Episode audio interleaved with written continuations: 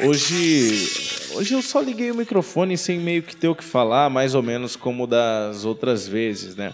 Mas eu queria falar um pouco sobre isso. A dificuldade às vezes de poder canalizar, uh, canalizar as ideias, né? Canalizar a vontade de fazer determinadas coisas. Muitas vezes você está cheio de ideia, você quer fazer acontecer no mundo, em você e em tudo, e as coisas meio que, não acontecem porque você não sabe por onde começar exatamente. São muitas coisas. Como canalizar essas ideias? Eu sempre tive dificuldade de, de não conseguir ser uma pessoa específica. Ah, o que é o Leonardo? O Leonardo é o cara que gosta disso e é bom nisso eu, eu, eu acho que eu sempre transitei por, por muitas coisas na minha vida e não consegui me especificar em nada, me aperfeiçoar em nada. Então, é, é, é eu acho difícil criar uma identidade para mim de falar: o Leonardo é bom nisso, o Leonardo é especialista nisso. É, e eu acabo fazendo um pouco de cada coisa, meio que como um pato. Patinho feio, Léo Batista. Mas por outro lado é bom. Isso, isso por outro lado é bom. Mas enfim, a vontade de, de, de escrever um poema como eu escrevo, é, de estar tá fervilhando de ideias na cabeça e, e na maioria das vezes o poema vem pronto na minha cabeça. E aí eu falo, não, daqui a pouco eu vou escrever.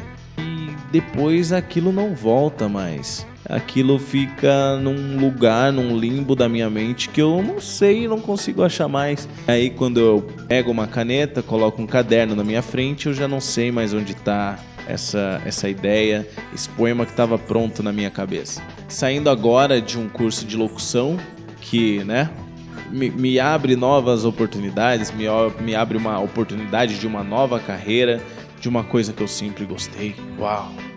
E que muita gente sempre falou e eu acabava não enxergando tanto isso. Mas enfim, espero que, que seja um caminho, seja um trajeto na minha vida que eu tenho que percorrer que vai me levar a um lugar muito bom e escrevendo a minha história fervilhando de ideias na cabeça, de vontade de fazer, de fazer todos os projetos possíveis, de pensar coisas diferentes. Eu quero fazer um formato de programa de comédia, aí depois eu quero fazer um formato de programa de notícia, aí depois eu quero fazer um FM muito doidão, aí depois, meu, eu quero gravar jingle, spot.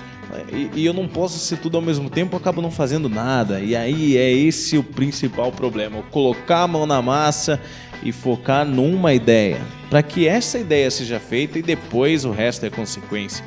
Mas eu não sei se isso é um mal meu, não sei se isso é um mal da minha geração, a vontade de fazer tudo ao mesmo tempo e acabar não conseguindo fazer nada. É um drama que eu queria compartilhar com vocês hoje. A gente está um pouco fraco de trilha sonora, até porque está gravando com equipamento um pouco diferente, né? Que antes era um celular, agora é uma mesa de som. É, acabo tendo algumas proteções que deixam com que a música não entre no som, então. por um lado é muito bom, por um lado já complica um pouco, porque perde toda a identidade disso daqui.